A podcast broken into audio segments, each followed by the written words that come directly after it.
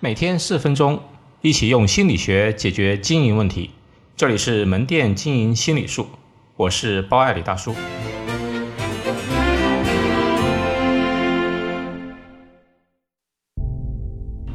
极端的成功来自极端的人格。我平时不太爱看综艺节目，觉得挺无聊。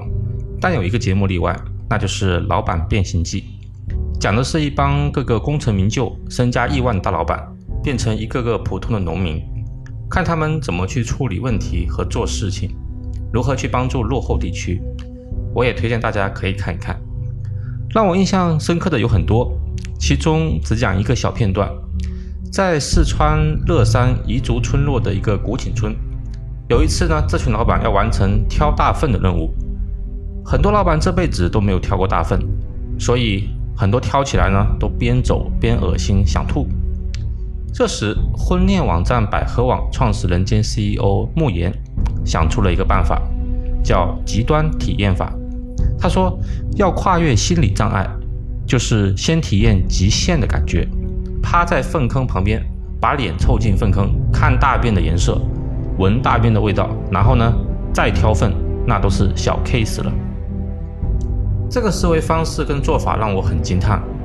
果然，他前面呢。都那么近距离的与大粪接触，该吐的都吐了。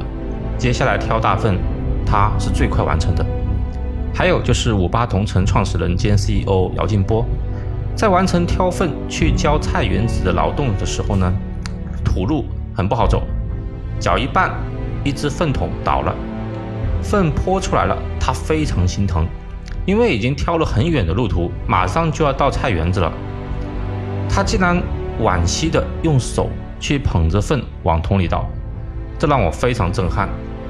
一个大公司的亿万富豪，如此大咖人物，如此自然放松的去捧粪，真的是令我惊叹不已。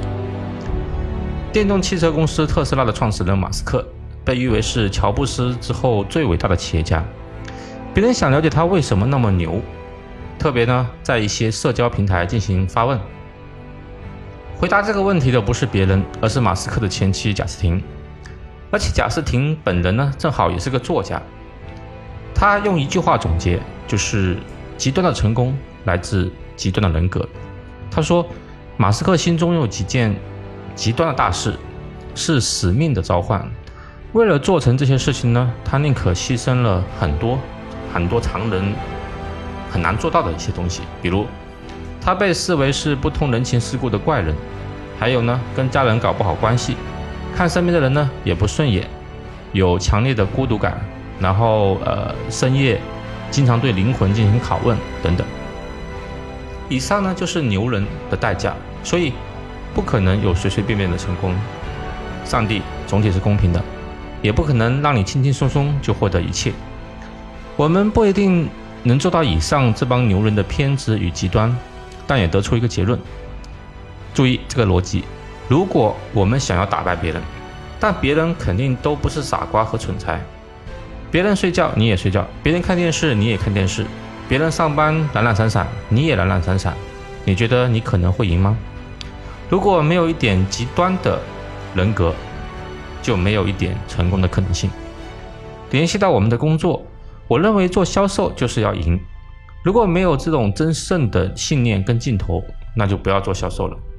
输了没有任何借口，就是不自己不行，没有什么运气的成分，就是你没有别人那么极端，你做不到慕言那样去秀大粪，做不到姚劲波那样去手抓大粪，做不到这么极致，所以你输给那些能做到这一点的人。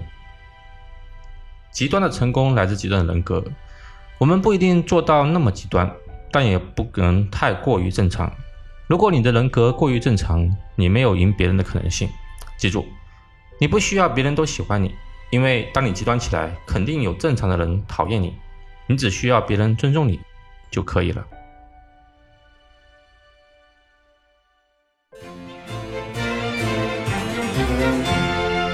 好，今天就到这里，欢迎大家关注门店经营心理术同名微信公众号，那里有文字版。谢谢。